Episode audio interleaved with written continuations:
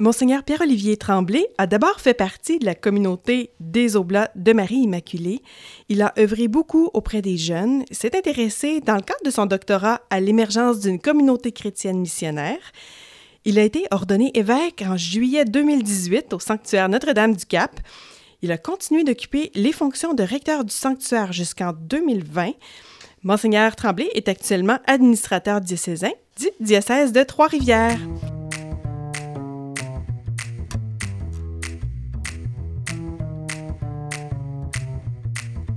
Bonjour, Monseigneur Tremblay. Bonjour. Merci d'avoir accepté l'invitation euh, d'être venu euh, jusqu'à nous aujourd'hui à Québec, la grande visite. Ça me fait vraiment plaisir. Merci. Après presque deux ans de, pandémie, on, a beaucoup réfléchi au rôle de l'État, au rapport entre l'Église et l'État. Vous avez réfléchi sur la question, vous venez nous en parler aujourd'hui. Je suis très contente. On va, j'aimerais qu'on commence à réfléchir à, au, au début de cette question-là, parce que c'est pas nouveau, hein, ces questions de rapport entre Église et État. Si on remonte aux origines un petit peu de cette question. Tout à fait. Mais je pense que la question, euh, elle a jailli hein, dans les derniers temps dans l'actualité, puis on, on avait peut-être mis ça un petit peu de côté. C'est pas une question sur laquelle on réfléchissait beaucoup, mais en réalité, comme tu le dis, ça fait longtemps que la question se pose. En fait, c'est depuis que l'Église existe, depuis 2000 ans, la question se pose, c'est quoi le rôle de l'Église dans la société? C'est quoi le rôle de l'État? Puis c'est quoi le rapport entre les deux? Au fond, il y, a, une phrase de Jésus qu'on connaît bien, c'est dans l'évangile de Luc. Hein. Jésus il dit un jour à ses, apôtres, il dit Rendez à César ce qui est à César et rendez à Dieu ce qui est à Dieu. On pourrait dire que cette phrase-là sert de fondement à la position de l'Église dans le rapport au monde. D'une part, il y a une reconnaissance du pouvoir politique. César, il est là. César, ça représente le pouvoir politique. En même temps, il y a le fait que le pouvoir politique n'est pas le tout. Alors, je vais y revenir dans un instant. Ça signifie que pour les disciples, il y a eu une question qui s'est posée rapidement, c'était qu'est-ce qu'on fait dans ce monde? Est-ce que, est que ce monde, avec ses pouvoirs, est légitime ou est-ce qu'il n'est pas légitime? Et comment on se positionne face à l'Empire? La, première position, c'est celle des chrétiens, c'est comment on se situe dans le monde? Puis Jésus, dans l'évangile de Jean, il est clair qu'il nous dit à un moment donné, vous êtes dans ce monde, mais vous n'êtes pas de ce monde on est à la fois, on est pleinement impliqué dans les enjeux de la cité, dans le monde, les, préoccupations qui nous habitent, mais à la fois, on a aussi quelque chose qui nous amène à l'extérieur, plus loin, c'est notre foi. C'est ça qui, qui, fait de nous qui avons une perspective, une distance, qui nous permet des fois d'avoir un regard autour de nous sur l'actualité. Cette posture-là, elle se, elle se manifeste aussi dans notre rapport au pouvoir politique. Alors, les premiers chrétiens se retrouvent dans un empire romain. Ils sont tous des juifs. Puis après ça, il va y avoir des juifs et des païens qui vont tous devenir des disciples de, Jésus, des chrétiens. Et l'Empire romain avait quelques caractéristiques. De façon générale, il y avait deux grands points qui étaient au niveau le point de vue religieux. D'une part, c'était qu'il y avait une religion civique, c'était que la religion sert à, l'unité. C'est difficile d'avoir l'unité quand un empire, euh, dans les premiers grands empires, avec des gens pleins d'origine puis toutes sortes de croyances. Alors, il y avait on va avoir une croyance qui va unir tout le monde, c'est celle qui est, qui, rattachée à la divinisation de l'empereur. L'empereur, il est Dieu, il est de nature divine. Donc on va prier l'empereur, on, aura un culte à l'empereur.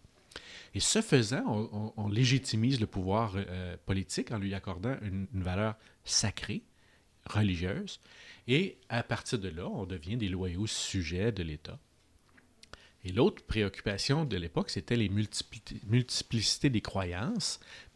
Pensez aux Égyptiens, les Romains, les Grecs qui avaient des panthéons. Il y en avait des dieux partout, partout, partout. Alors, la manière de vivre, c'était tout le monde a droit à ses croyances, mais il n'y a pas d'absolutisme. Toi, tu crois à tel Dieu, mm-hmm. euh, moi je crois à tel Dieu, puis c'est correct, puis c'est tout. Ça s'arrête là. En d'autres mots, il faut qu'il y ait un pluralisme concret qui est tous les dieux se valent ou ils sont, sont, valables, puis tout est correct. Mm-hmm. Or, les premiers chrétiens ont refusé les deux, les deux exigences sociales, tellement qu'ils ont été noircis. À l'époque, on disait que c'était une secte dangereuse et néfaste et euh, qui, qui, qui, était une menace pour l'ordre social. Et le, les, les, euh, les, les, premiers chrétiens ont réagi vivement pour prouver leur légitimité. Alors, ils ont eu à réfléchir à une troisième voie. Alors, c'est quoi les deux voies qui, étaient devant eux? La première, loi, c'est, la première voie, ça serait de dire on est des loyaux sujets de l'Empire, on, rend un culte à l'empereur, on accepte le pluralisme, puis finalement, euh, on, ne touche pas à l'ordre établi, qui est à la fois politique et religieux. C'est une espèce de fusion des pouvoirs. Ou l'autre posture pourrait être de dire on refuse ça, on est des rebelles. Donc le pouvoir politique, à nos yeux, n'a aucune légitimité. On se coupe de ça. Et pour nous, on désacralise le pouvoir, euh, le pouvoir politique. On ne lui accorde aucun crédit. Les chrétiens ont choisi une troisième voie, une voie médiane, qui est nous sommes des loyaux sujets de l'Empire. On ne prie pas l'empereur, mais on prie pour l'empereur. L'empereur a une immense valeur et son pouvoir vient de Dieu, mais lui n'est pas Dieu. Et cette nuance-là a fait une immense différence parce que ça veut dire que on, valorise le pouvoir temporel, le, pouvoir politique, mais on le limite. Il n'est pas absolu. Mhm. On pourrait dire que c'est le cœur de la vision chrétienne dans nos rapports au pouvoir politique, quel qu'il soit. On est content qu'ils soient là, on, les, on, les, on prie pour eux autres, on les aime, on les, on, les respecte, on les admire, on, on, a de la on reconnaît la valeur de tout ça. Mais, ou pas mais, mais en même temps, mhm. on dit vous n'êtes pas Dieu. Vous n'avez pas un pouvoir absolu. Et ça, cette posture-là a été le fondement de l'approche chrétienne. C'est une troisième voie qui a évolué comment au fil des siècles? Le, défi a été grand, surtout quand l'Église elle-même est, est, venue au pouvoir, entre guillemets. Parce que là, tout d'un coup, euh, quand l'Empire devient chrétien, on a pensé que le pouvoir politique pouvait être au service de la vérité. Alors là, on disait que la vérité a les droits, mais pas l'erreur. Alors pendant longtemps, puis là, on pourrait faire la longue histoire, ça devient très fascinant, mais l'Église avait, avait comme conception qu'on part de la vérité et on doit défendre la vérité. L'erreur, on doit la réprimer, puis la, la, marginaliser. On ne doit pas lui laisser plein exercice de, de, ses impacts négatifs. De sorte qu'on pourrait dire, ouais, avec le temps, avec le recul, on se pose des questions. Est-ce que c'est une posture finalement euh, stratégique, c'est-à-dire que quand on est minoritaire, on, on, dit l'État ne devrait pas intervenir dans le domaine religieux, mais quand tout d'un coup c'est nous qui, qui, sommes majoritaires et puis au pouvoir, là au contraire, on sert des pouvoirs politiques. Cette question-là va, va, va, habiter les, les, rapports entre l'Église et l'État pendant des siècles. Il n'y a jamais eu une posture définitive et finale sur cette question-là parce que le monde politique évolue, le monde social évolue, puis l'Église aussi. Vatican II est un tournant, euh, ah oui. j'imagine. Puis je pense que c'est aujourd'hui, en tout cas, là, euh, on, doit reconnaître que c'était un des, moments les plus importants. On, est, on se situe dans les années 60, après la Deuxième Guerre, un, monde qui a été traumatisé par les totalitarismes, euh, par les, les, les, les, abus du pouvoir politique, du pouvoir de l'État, et avec une vive conscience que non, il faut protéger les droits de la personne. Donc ça, c'était une époque très, très, très forte dans les années, fin des années 40, 50, 60. L'Église a compris que sa posture qui était euh, on, va, promouvoir la vérité, puis on va tolérer l'erreur pour un moindre mal, parce qu'on ne veut pas être en guerre religieuse tout le temps. Donc, cette posture-là n'était pas tenable, parce qu'elle semblait finalement deux poids, deux mesures. Et là, il va y avoir toute une réflexion au moment du concile absolument remarquable qui va aboutir à un document qui, qui, qui, qui est peut-être pas très connu dans, dans, le monde d'aujourd'hui, dans l'Église, puis dans la société, mais qui change tout. C'est le document sur la dignité humaine. Mm-hmm. Ce document-là a, mis de l'avant la liberté religieuse. Puis la liberté religieuse, l'Église est un petit peu frileuse pendant longtemps par rapport à cette question-là, parce qu'elle avait l'impression que c'était une promotion d'un relativisme. Tout le monde a nos droits de croire en ce qu'il veut, puis finalement, euh, c'est tout. L'Église dit, ben attention, euh, toutes les croyances n'ont pas la même valeur, puis il, faut, on, doit chercher la vérité ultimement, l'enjeu de la vérité qui est sous-jacent. Ils sont arrivés à un travail remarquable au moment du concile pour comprendre que on ne peut pas partir de la vérité parce que dans notre société contemporaine, la plupart du monde vont dire ben ça c'est ta vérité, puis moi je n'ai pas la même, puis ton Dieu auquel tu crois, ben, il n'est pas lié à, notre convention puis à notre, à notre contrat social. Alors, c'est comme si partir de la vérité, partir de, Dieu, puis de tous nos, arguments pour défendre Dieu, c'est pas facile à recevoir pour beaucoup de nos contemporains. Alors là, la question, c'est qu'on a dit, moi, c'est la lecture que j'en fais. Tu peux être. Ben, supposons que moi, je dis, moi, je crois en Dieu. Mais quelqu'un, un athée, va me dire, ben, moi, je crois pas en ton Dieu. Ou un agnostique va me dire, ben, je sais pas s'il existe ton Dieu, puis je m'en fous. Mais alors, l'athée et l'agnostique, ils ont le droit de ne de, de, de, pas croire ou de ne pas savoir si ce Dieu-là existe ou pas. Mais il y a une chose qu'ils ne peuvent pas nier, c'est que moi, j'existe. Alors moi, je suis un concitoyen et je suis croyant. Alors, on peut nier le, le, Dieu des croyants, mais on ne peut pas nier les croyants. Je comprends. Alors là, les croyants, eux autres, ça, c'est un fait. Et là, on a commencé à comprendre comme Église que les croyants, on est des citoyens. Mm-hmm. Et que là, on a des droits en tant que citoyen. Que tu sois un citoyen croyant, un citoyen agnostique, un, citoyen athée, tout le monde a les mêmes droits parce qu'on existe tous. À partir de là, il faut repositionner l'approche de l'Église en partant des, personnes. Alors l'Église a compris qu'au fond, tout le monde, on a une égale dignité. Alors la liberté religieuse, c'est pas une liberté qui est de promouvoir, d'avoir un pouvoir, euh, de faire la promotion de son opinion. Qu'est-ce que la liberté religieuse telle que définie par le Concile? C'est que c'est, euh, le, mot technique, c'est une immunité, double immunité. C'est-à-dire que comme citoyen, l'État ne peut pas m'empêcher de vivre ma foi, puis ne peut pas m'obliger à vivre une foi. Mm-hmm. Donc l'État n'a pas la compétence en matière religieuse. Et ça, c'est majeur comme position. Parce que là, on est en train de dire, tu ne peux pas avoir un État croyant qui oblige ses citoyens à croire dans la même chose que le, chef d'État ou le gouvernement.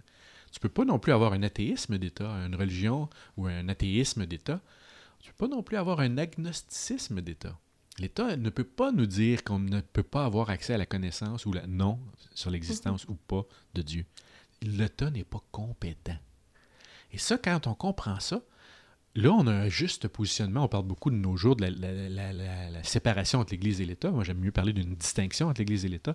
Mais ça signifie qu'au fond, l'État n'intervient pas dans les questions religieuses, puis l'Église n'a pas la compétence pour s'assurer de, l'ordre social. Ça, ça relève du pouvoir politique.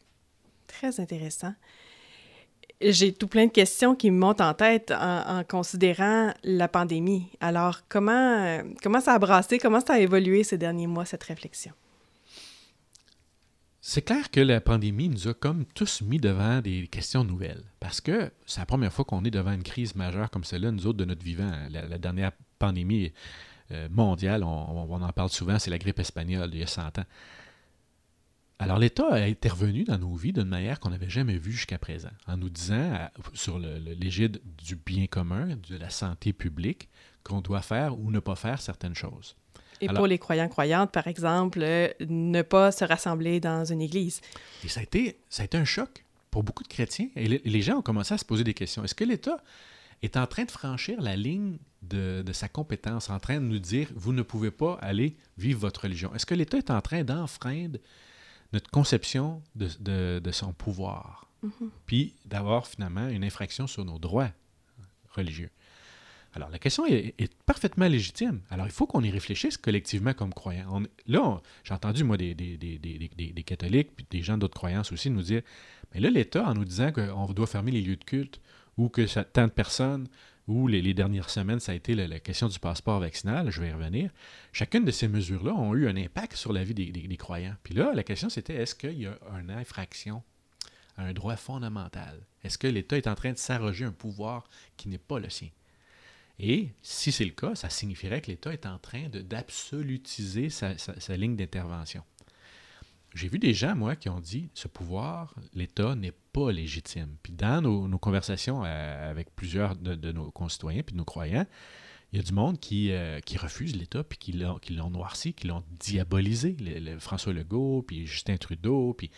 Alors, il y a des réactions très vives parce que pour certains, ils vont dire là, vous attaquez mes droits et là, je ne peux pas accepter ça. Alors, ils se présentent dans une posture de martyr. On va s'opposer à la dictature ou au totalitarisme d'État. Mhm.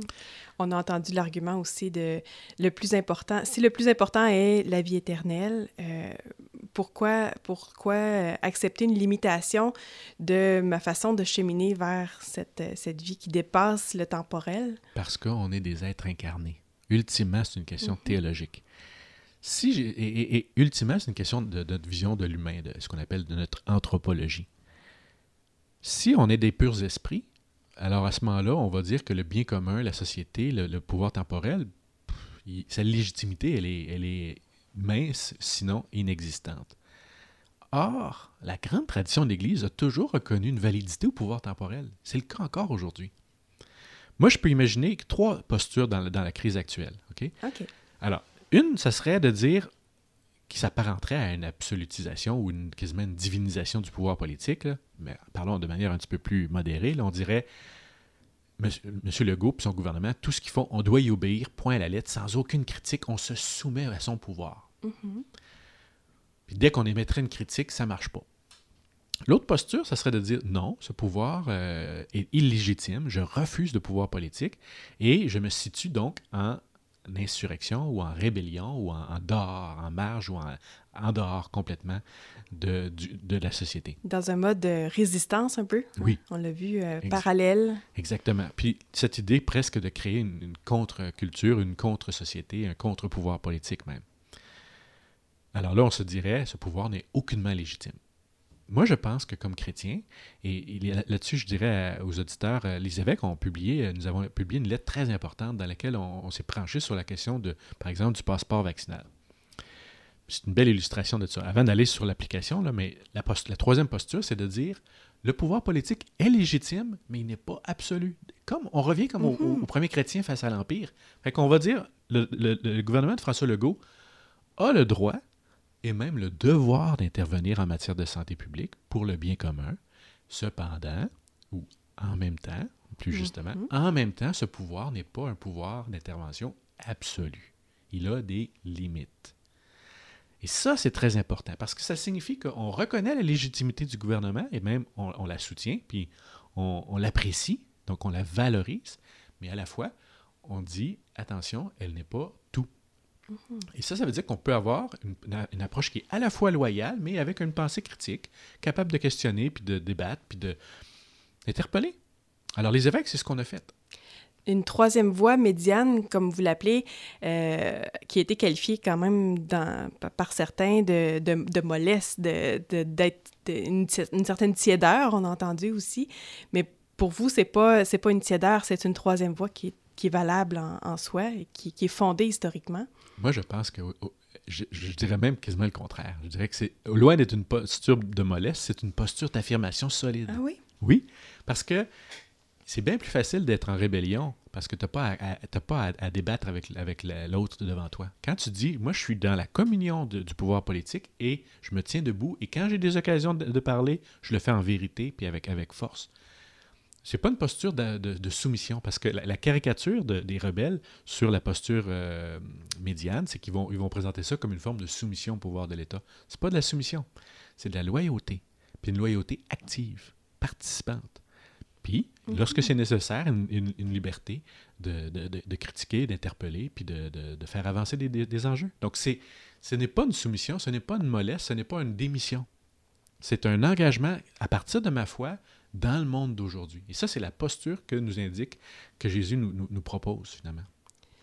Il n'y a, pas aussi une question de rapport entre liberté individuelle et bien commun qui vient, euh, qui vient jouer?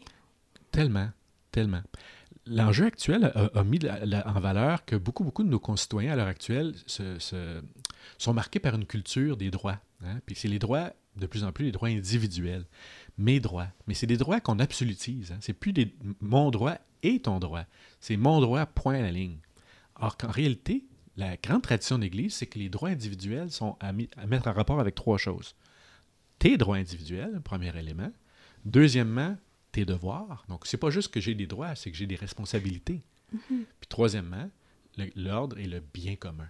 Donc, mm-hmm. ces, trois éléments-là font en sorte que les droits personnels, ou, ou dans certains cas individuels, ne peuvent pas être absolutisés. Ils doivent être mis en rapport. C'est des droits relationnels qui doivent être mis en lien avec le monde. Sinon, on aurait encore une espèce de fiction où on est des individus coupés des autres, ce qui n'est pas le cas. Mais c'est pas la vision de Jésus. Jésus nous... Surtout dans une religion marquée par le sceau de la charité avant tout. Exact. On est des êtres de relation. Et alors, si on comprend ça, on se dit, bien sûr, on doit faire des compromis. Alors, par exemple, on nous a demandé de, prendre un passeport vaccinal. Parlons-en. Juste avant Noël. Bon, mais là, on était un peu surpris tout le monde. Bon. Est-ce que la mesure est juste ou pas? On peut la questionner. Et on a le droit de questionner la légitimité même au niveau de la politique, au niveau des sciences sociales et au niveau de la santé publique. Moi, j'ai pas de problème qu'on questionne ça. est-ce qu'il est légitime que l'État, dans ses compétences, ait pris cette décision-là? Il a la légitimité d'avoir pris la décision. On peut la questionner, on ne peut pas la contester viscéralement. Ça veut dire que, comme chrétien, on dit, bon, ben, le gouvernement, dans le meilleur de ses compétences, a cru que cette mesure-là aiderait à la santé publique. C'est une limitation de certains droits de certains croyants, parce que là, on n'est plus juste dans la limitation du nombre de gens. L'État, à mes yeux, n'a pas intervenu dans la question religieuse en disant vous êtes droit à seulement 25 personnes ou 50 personnes. Il n'a pas dit, il n'a pas, pas réduit les droits religieux. Il a dit que tout rassemblement dans la société est limité donc à 50 personnes ou à 25 personnes. Donc, ce n'est pas juste une, restriction affectée au, culte, c'est des restrictions qui sont à, tout rassemblement public. Donc. On n'a pas été victime d'une discrimination religieuse. Exactement. C'était donc des mesures appliqué à l'ensemble de la population. Et c'est très légitime. Maintenant, la, question du passeport, c'est la même chose. L'État, dans, dans, les, différents outils, a choisi celui-là. Ça, ça donne que ça, touche une partie de notre population croyante, puis eux, ils ne peuvent plus aller à la messe, peuvent plus participer à des moments de prière dans les églises. C'est extrêmement douloureux. Et je comprends la, la, peine, la colère viscérale que ça fait vivre parce que c'est quelque chose qui, est tellement important pour nous, les croyants. Ah, c'est quelque chose. Hein. Ça nous touche. On veut être avec Dieu, on veut être avec nos frères et sœurs, puis là, on est limité. Alors, de la même manière que l'État a fait dans le meilleur de ses compétences des choix en utilisant ou non le, passeport vaccinal, certains citoyens ont fait des choix de dire moi je ne veux pas être vacciné. Alors, s'ils revendiquent pour eux le pouvoir d'avoir fait un choix qui peut-être un bon choix, peut-être pas un bon choix. Moi, je pense que le vaccin, comme dit le pape François, demeure la meilleure et la plus raisonnable approche qu'on peut prendre dans le contexte actuel. Moi, j'y crois. J'ai aucun problème avec ça. Mais mhm. là, il y a des confrères, des consoeurs, des gens en Église qui disent Moi, j'arrive à prendre une autre décision. Ça, c'est ma décision.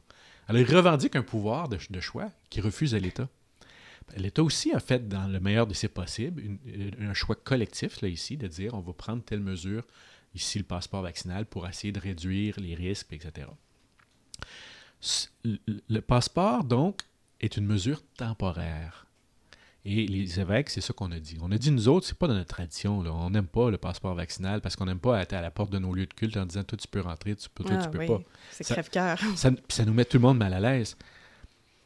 En même temps, si on est conscient qu'on n'est pas juste des individus isolés, mais qu'on est tous des membres d'une communauté, donc dans l'Église, la communauté, mais plus large encore, on est membre d'une société, on est co-citoyen, puis on est citoyen du monde. Là, on se dit, ben, nos droits individuels doivent être mis en rapport aussi avec le bien commun. Alors, possiblement que pour un temps, on peut accepter un compromis. Donc, c'est un compromis. Parce que si on refuse de compromis, on se positionne en opposition. Et même en opposition euh, de principe. On dit que le gouvernement n'a pas la légitimité d'intervenir de cette manière-là et on se situe en dehors. C'est quoi la, conséquence, mettons, vous l'avez pesé, les pour et les contre, les, les Ce serait quoi les conséquences de se placer en opposition? Euh, y aurait-il des, des, bénéfices ou ça serait des conséquences négatives de votre point de vue? À, à mon point de vue, il y aurait des conséquences négatives pour la société. Puis après ça, il y aurait des conséquences négatives pour l'Église. Pour la société, c'est que en période de crise, c'est très fragile le consensus. Puis on, doit travailler tout le monde ensemble à être des agents de, communion. Parce qu'il y a des gens plus fragiles dans notre société, puis on doit les accompagner puis les aider. C'est pas du paternalisme, c'est de la sollicitude puis c'est de la solidarité. Alors, ça signifie que si, d'un certain point de vue, nous autres, on se dit on est exempt de certaines responsabilités, on met en danger nos, concitoyens, euh, une partie d'eux autres. On doit donc faire un travail, tout le monde ensemble, de concession en vue d'un bien commun collectivement, si l'Église, on disait, nous, on se sépare de ce consensus-là, bien là, ça serait une fraction, une division terrible au niveau social, puis au niveau politique. Et ça signifierait que l'Église, dans son ensemble, refuse l'implication de l'État et, le délégitimise finalement. Pour l'Église, ça signifierait qu'on se, positionne comme un, sous prétexte de dire Ah, nous autres, on ne veut pas de totalitarisme, tout ça, on va se situer en sectarisme, qui est une autre forme de totalitarisme. Les sectes, c'est des groupes très, très, très fermés qui se coupent, mais qui, à l'intérieur même de leur dynamique à eux autres, sont eux-mêmes totalitaires, mais c'est juste dans un sous-groupe. Ces dynamiques-là sectaires ne ressemblent pas à ce que le message que Jésus nous invite à prendre, le pape François, le Concile Vatican II, qui est de dire on est, on est appelé à une religion qui travaille pour le royaume. Et le royaume de Dieu est au-delà des frontières même de l'Église. Alors, on ne peut pas juste se couper dans nos affaires à nous puis devenir un, lobby ou un sous-groupe juste qui défend nos propres intérêts. On est toujours appelé à travailler pour l'universel. Ça, ça nous habite. Travailler pour, euh, pour le, salut, pour le, bonheur des gens, ça, c'est plus facile à, concevoir, mais pour certains, de, de se concent- de, de focuser sur la santé des autres, c'était comme, euh, comment dire, c'est- ça avait moins de valeur que travailler au niveau spirituel, par exemple. Puis, moi- je- il faut travailler au niveau spirituel. C'est notre- c'est le- c'est le cœur de notre contribution. Mhm. On a un message qui touche le gens, les gens au niveau de leur, de leur âme, de leur vie, de, de, de- de la vie éternelle. il y a quelque chose de d'irremplaçable. Travailler au niveau de la santé et du bien-être, Jésus l'a fait. Jésus a fait plein de guérisons. Si, on- si- si disait que Jésus s'occupait que des âmes, on dit pourquoi il a fait tant de miracles et de guérisons? Parce qu'on est des êtres incarnés. Et Mhm. prendre soin des uns des autres, c'est aussi ça, faire comme Jésus. Alors ça, ça, ça veut dire Mhm. prendre soin de tout l'humain, pas juste de son âme. Hmm.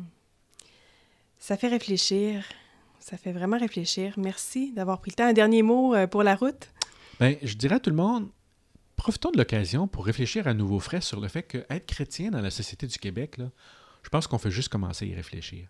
Mais il va falloir qu'on accepte d'être des acteurs dans la société du Québec en tant que croyants. C'est pas juste la position des évêques, c'est c'est la position de tous les baptisés. On a un rôle à prendre, à dire, moi, au nom de ma foi, je m'implique, je crois à la démocratie. Moi, il y a trois objectifs que je vois devant nous. ok? Ça va être promouvoir et défendre la, la- la- la démocratie puis l'état de droit. Donc, Mhm. ça, là, c'est une valeur auquel on croit et qu'on est attaché. Deuxièmement, avoir une religion puis un engagement social qui valorise la, la dimension collective, pas seulement individuelle. Ouais. OK? Puis troisièmement, sortir d'une posture un peu défensive ou presque victimaire pour être dans une approche beaucoup plus positive et de notre contribution. Il faut arrêter d'être toujours en train de défendre nos droits. Il faut qu'on regarde, c'est quoi notre contribution sociale? Qu'est-ce qu'on apporte à notre société? Alors, si on a une vision qui défend l'état de droit et la démocratie, si on a une vision qui met en valeur la communauté et qui montre notre contribution sociale, on ne se situera pas comme une Église toujours en train d'être défensive, puis en train d'être victime, puis toujours en, train de se plaindre, puis de- de- de- de- d'être négatif, puis se lamenter sur l'état du monde. On est des acteurs, on relève nos manches, on est positif, puis à la suite de Jésus, on s'engage.